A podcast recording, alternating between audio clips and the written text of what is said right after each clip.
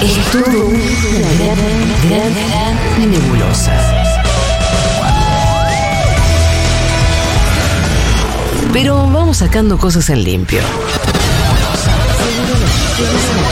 Seguro la Habana.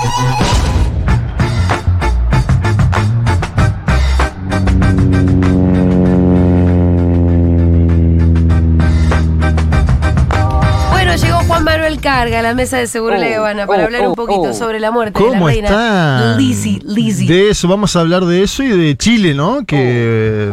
Qué cachetazo. un cachetazo grande. más grande. Un voto castigo al gobierno, a la convención, a la economía, Yo a quise todo. creerle al alcalde de Valparaíso cuando escuché un Pero viste que nosotros le ¿Vos preguntamos estás seguro? Le dijeron ustedes. y aparte que no, che, en las, en las anteriores votaciones no votaron la, la gente de más edad porque pandemia. ¿Vos estás seguro que van a votar en la prueba? Eh, sí, vamos a ganar en todos los segmentos. Bueno, esto es la diferencia entre alguien que desea y lo que sucede después. Pero bueno, no, tampoco le vamos a caer al pobre alcalde Jorge No, Yar, no, ¿no? no, todo lo contrario. Yo te quiero a decir veces, que- a veces la política tiene de fascinante el entusiasmo Sí. y a veces el entusiasmo tiene de malo el voluntarismo, ¿no? Yo le, le decía a Fede.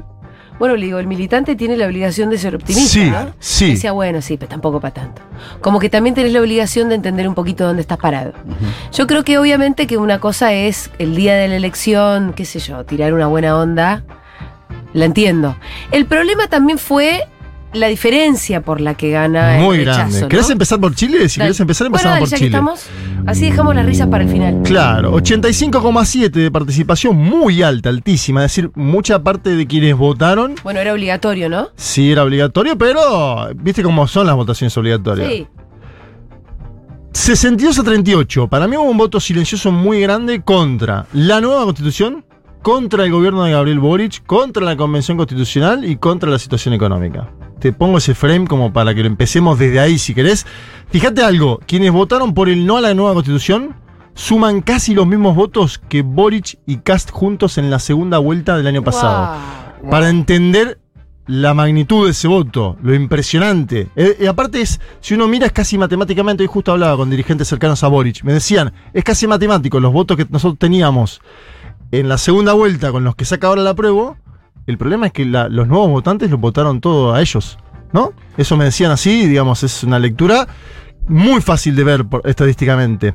Evidentemente no, no, no, no convenció la, la nueva constitución a varios sectores de. No a un sector concentrado, sino a todos. Sí, yo ahí la pregunta que me hago es, en las votaciones constitucionales, ¿la gente vota notablemente por la constitución o también votas por otros factores? Te lo pongo en otras y- palabras. Seguro que es Sí. complejo. Te lo pongo en otras Una palabras. especie de evaluación de gestión. Elecciones de medio término en la Argentina. Sí. ¿Vos votás por la situación general o votás el CB de Victoria Tolosa Paz? Para decirte un dato. No, me parece que vota la, la- la- la situación general. Muchas veces la gente vota y no sabe ni quién va tercero en la lista. Porque a veces nosotros nada. nos comemos un viaje a la distancia. Yo leí muchas crónicas, no quiero tampoco caerle a ningún compañero o colega. Eh, Era, eh, es la constitución más leída del mundo.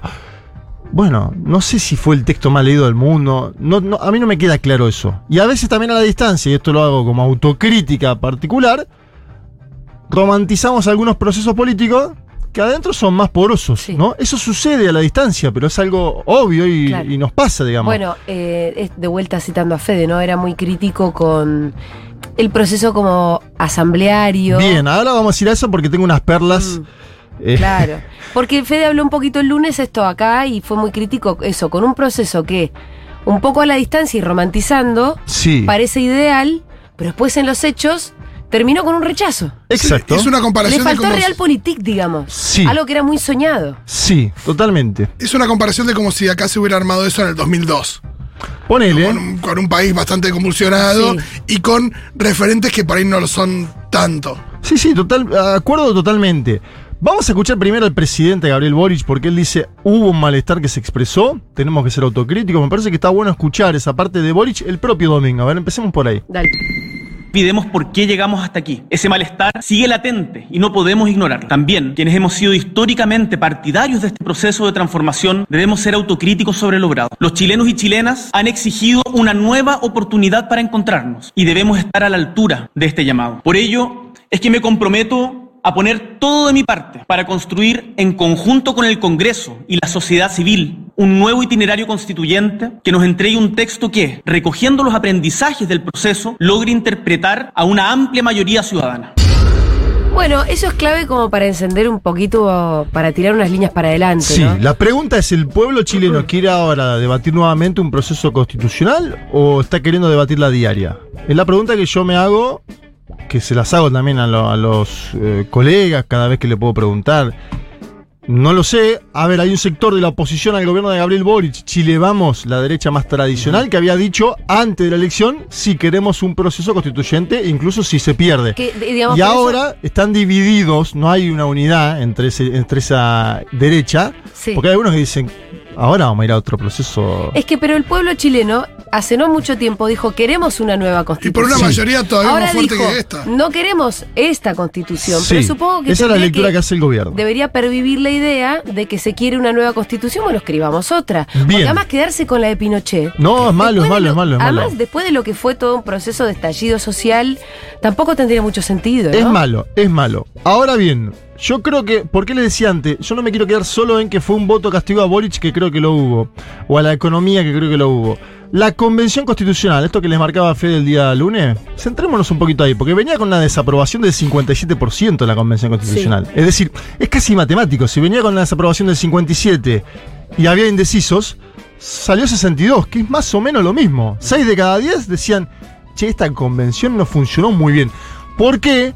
Porque un segmento de la política tradicional de los partidos quedó por fuera y se metieron muchos independientes. Con esto tampoco quiero apuntar solo a los independientes, pero digo, es como los independientes en las facultades. ¿Viste las listas independientes en las facultades, por decirte? He sido. Bueno, ha sido. He pero sido. eran independientes agrupados ustedes. Acordate que hubo también otras listas independientes sueltas, no sé. En económicas hay, hubo infinita, no me quiero meter tampoco en el tema económica. Cuando uno es independiente no tiene también a quién da- darle cuenta en un punto. Y sí. ¿No? Porque es, un organizado desorganizado. No, Exacto. no tenés dirección política. Sí, es que eso. Capaz en información. Lo que terminó pasando es que no hubo conducción. Bueno, escuchen, les traje dos audios de un constituyente particular Sí. de vuelta, tampoco como para caerle del solo, sino para explicar en la Argentina lo que sucedió en Chile a lo largo de un año y pico.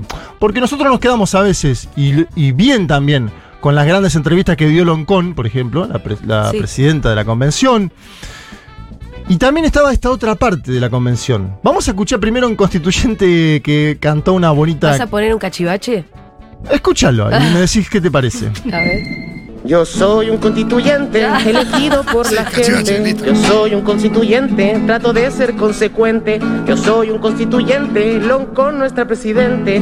Yo soy un constituyente, Jaime Paso está rico, está crujiente. ¿Cómo no vamos a perder? ¿Cómo no vamos a encanta porque rimó con todo menos con mente. Yo soy un constituyente, peladito atria de la suerte. Bueno, Yo si soy quieren, pará, bajame Dieguito, no pasa nada. Po- De vuelta, no es con el compañero, ¿eh? No. Es, es con la forma que se expresa. Es que no se puede hacer payasada. Lo Bueno. vengo diciendo, yo no lo vengo diciendo. Esperá, vos te acordás que yo dije algo de Cheyenne, que ellos sabían, esto ya el gobierno había Sí. hecho un meme con Cheyenne, salió la compañía discográfica que está con Cheyenne a decir, Cheyenne no tiene nada que ver con esto, no estamos en política. Esto fue un cimbronazo en Chile. Pero Se podría antes haber de jugado eso, Chayanne igual. loco, Bueno, que era pero para- pará. Si es un ortiva, ¿por qué lo va a Sí. hacer? antes de eso, este mismo compañero que nos cantó esta bonita canción de Yo soy un constituyente, citó a un gran filósofo contemporáneo en el hemiciclo. A ver, escuchen. Si hay que ser torero, poner el alma en el ruedo, no importa lo que se venga para que sepas que te quiero. Chayán, el gran Chayán. ¿Y por qué les traigo aquí a Chayán? Por lo mismo. Porque le gusta a su abuelita, le gusta a su tía, le gusta a su hermana, le gusta a, a- a su familia. ¿Por qué? Porque creo que es necesario, a través de esta chambonada que estoy diciendo, de formalizar los espacios donde se toman las decisiones del poder. Pero, stand-up, ¿dónde era? En la convención constitucional. Ah, Ahí mismo. Claro. Ahí vamos entendiendo un Frente a más. los convencionales. Es verdad que vamos Miren, se entendiendo. merece el rechazo que tuvieron si seguimos por este camino. ¿me? No, yo, de vuelta, a ver, pasaron muchas cosas. Hubo escándalos peores en la convención. Sí, como el chabón que simuló que tenía cáncer. Bueno, ¿no? hubo un hombre, claro, el vicepresidente de la Convención Constitucional, que dijo durante mucho tiempo en la campaña que tenía cáncer, que luego seguía diciendo que tenía cáncer y finalmente un día tuvo que desmentir que tuviera cáncer. Eso ya es un caso más eh, dramático en un punto, porque es una gran mentira, Sí, que una parte de la población apoyó, ¿Cómo a creyó. con eso?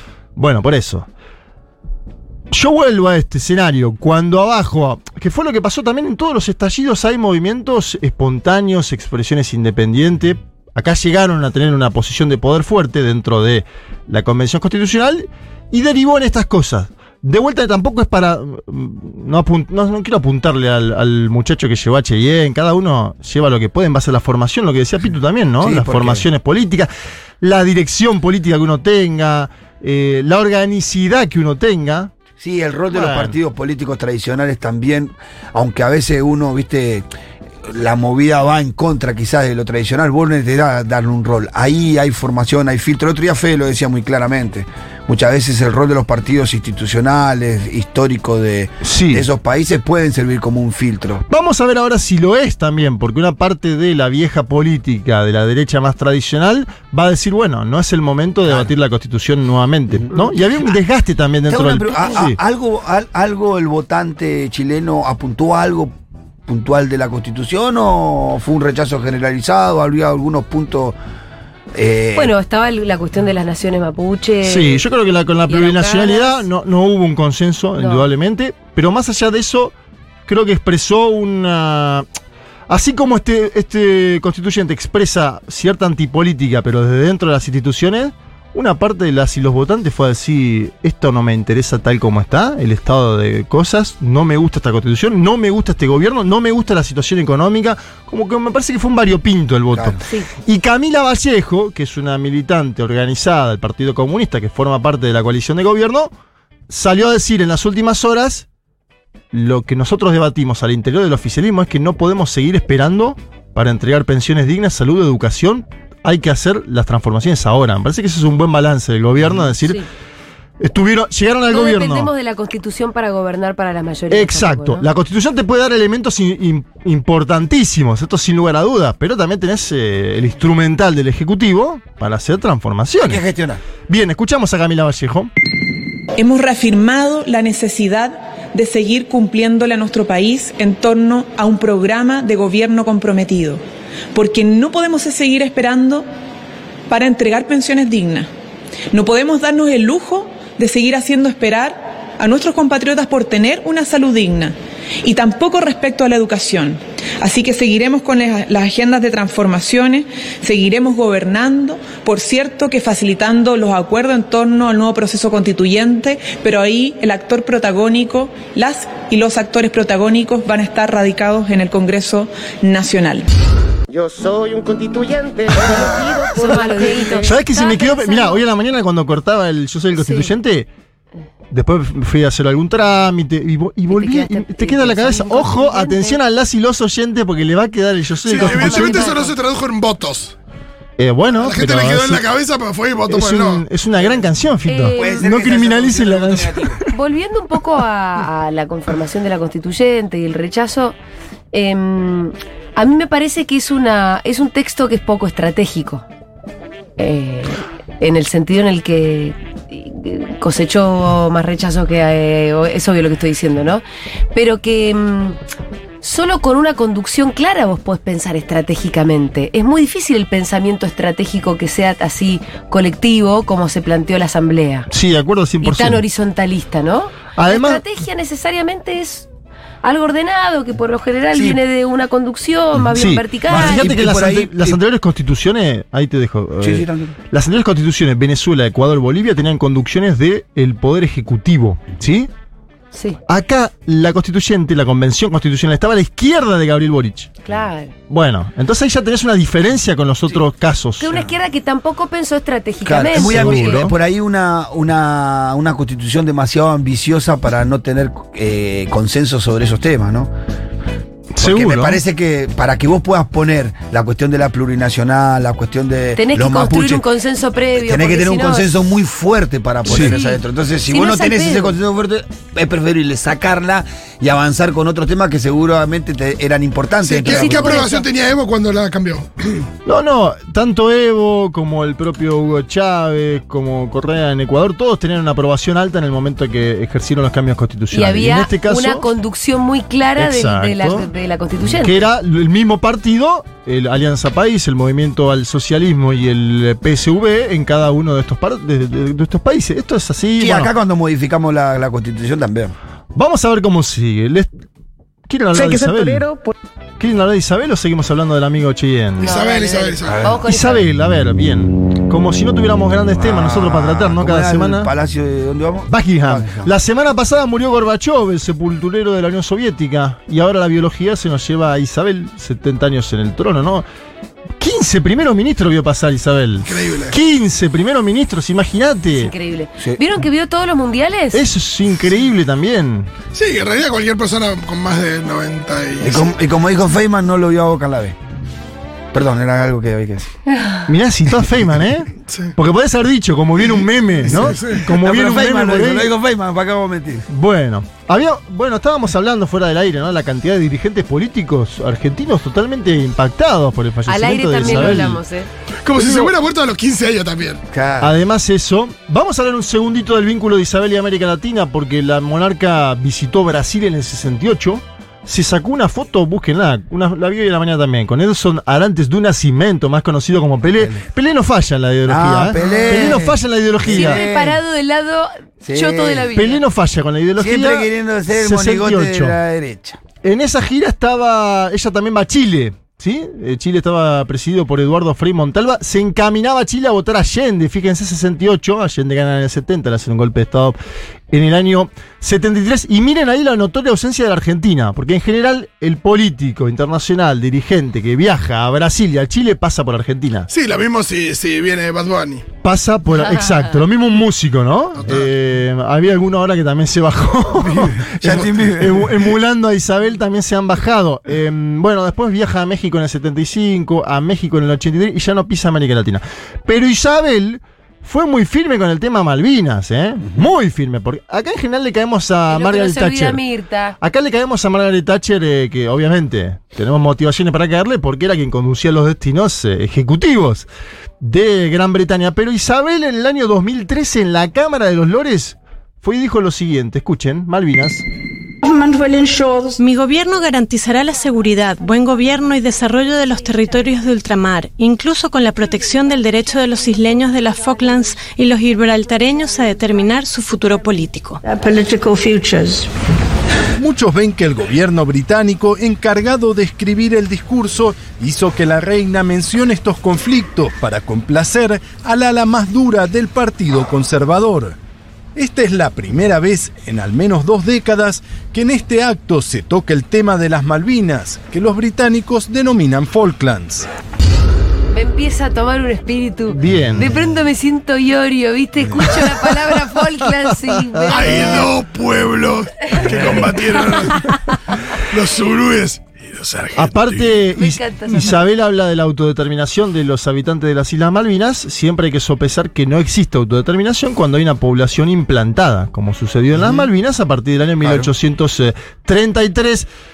El Penguin News es el periódico Kelper, ¿no? En, la- en- en nuestras Malvinas, en lo que ellos llaman Falklands. Y mm, el Penguin News, que es el único diario que tienen los ocupantes de las islas, puso hoy como jefa de la Commonwealth, su majestad ha apoyado a nuestras islas en muchos acontecimientos importantes, incluida la invasión y posterior liberación de las islas.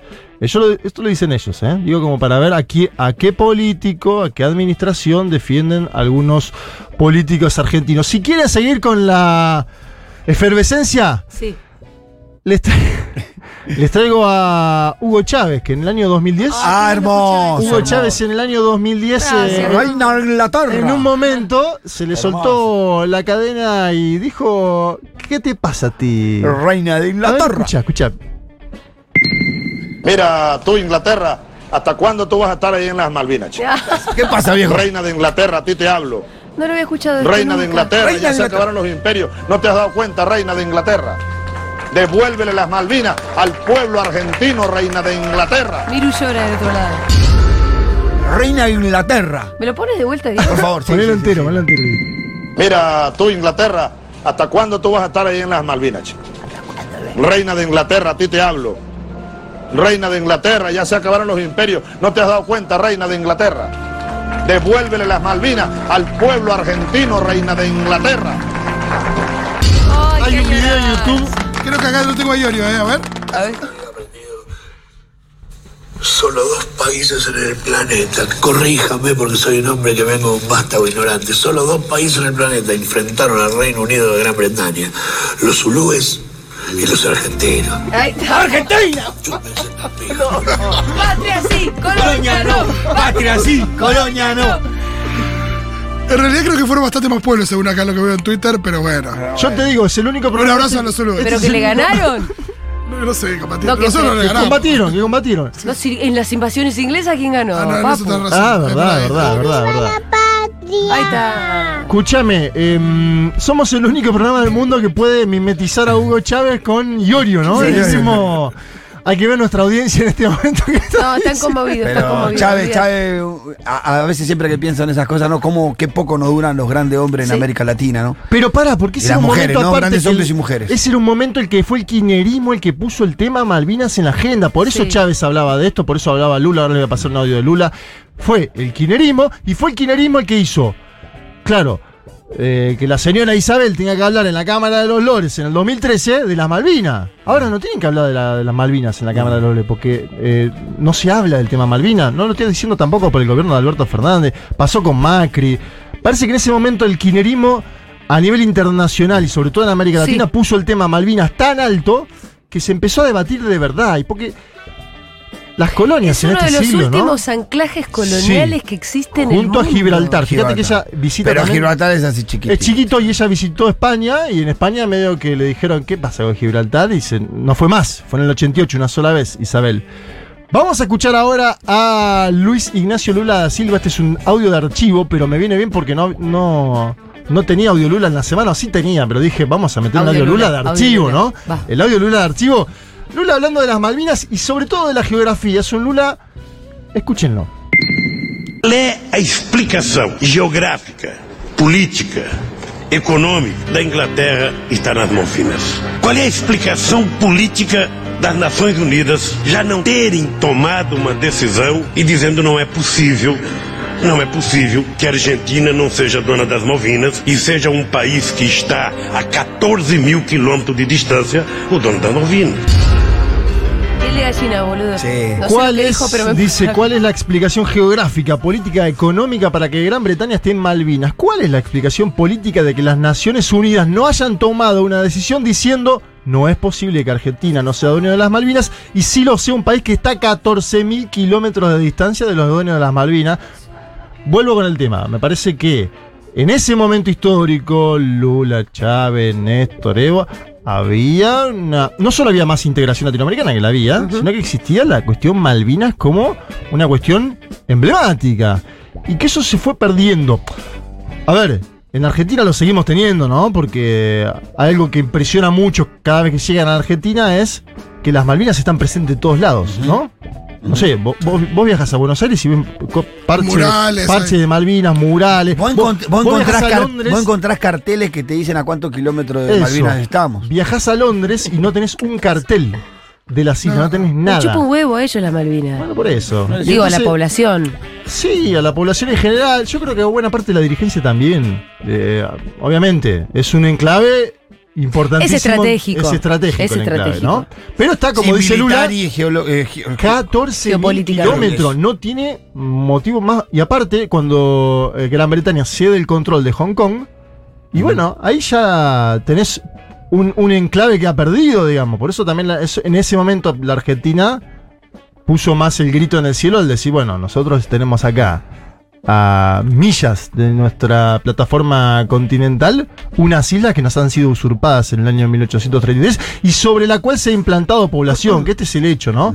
No hay autodeterminación cuando se implanta población, así que esperemos que en algún momento la Organización de Naciones Unidas avance con lo que tiene que hacer, que es poner a las partes a dialogar, lo dice un- una propia resolución, la 1065, si no me equivoco, de la ONU. Tienen que sentarse las partes a dialogar. Bravo, Juanma. Y por este es el Patria momento, ¿no? sí, colonia no. Patria sí, colonia no. Gracias, nos vemos el. Che, el domingo en la terraza Sí, de El Junta. domingo vamos a Junta, están todos ustedes invitados. eh, sí, sí, yo voy a estar ahí, por supuesto. Vamos a hablar obviamente de Isabel II, vamos a hablar de Chile, ¿no? Con todas las novedades. Tenemos algún invitado también. Ajá. Tenemos algún invitado también. Se pueden tomar una cervecita, se pueden tomar un, café, ¿no? Me dijeron que la cafetería está muy buena. de Oh, ¿no probaste todavía? No. Te- no ¿Qué sabes tal está la cafetería? el el mejor café de Buenos Aires. No, las empanadas, perdón, perdón, cualquier- me meto, pero las empanadas de vacío. ¿De vacío? Sí, Ah, que- está muy bien. hermano. El café está excelente, se los recomiendo un montón. Yo de acá me voy para Junta hoy. Bueno, el, el domingo esperamos a quienes hayan inscrito, porque sabemos que hay algunos que se inscribieron, se intentaron Sí. anotarse. Como que. No entiendo cómo colapsa una, ¿no? un programa de internacionales, pero bueno, nos Así pasa. son cosas que Somos nos pasan. taquilleros. Son cosas que nos pasan. Muy ¿Qué bien? Juanma, te vemos el domingo y acá nos volvemos a ver el viernes que viene. El viernes que viene, ¿eh? Chau, chau, Era chicos. Juan Manuel Cargue en Seguro La Habana. Si hay que ser torero, poner el alma en el ruedo, no importa lo que se venga para que sepas que te quiero.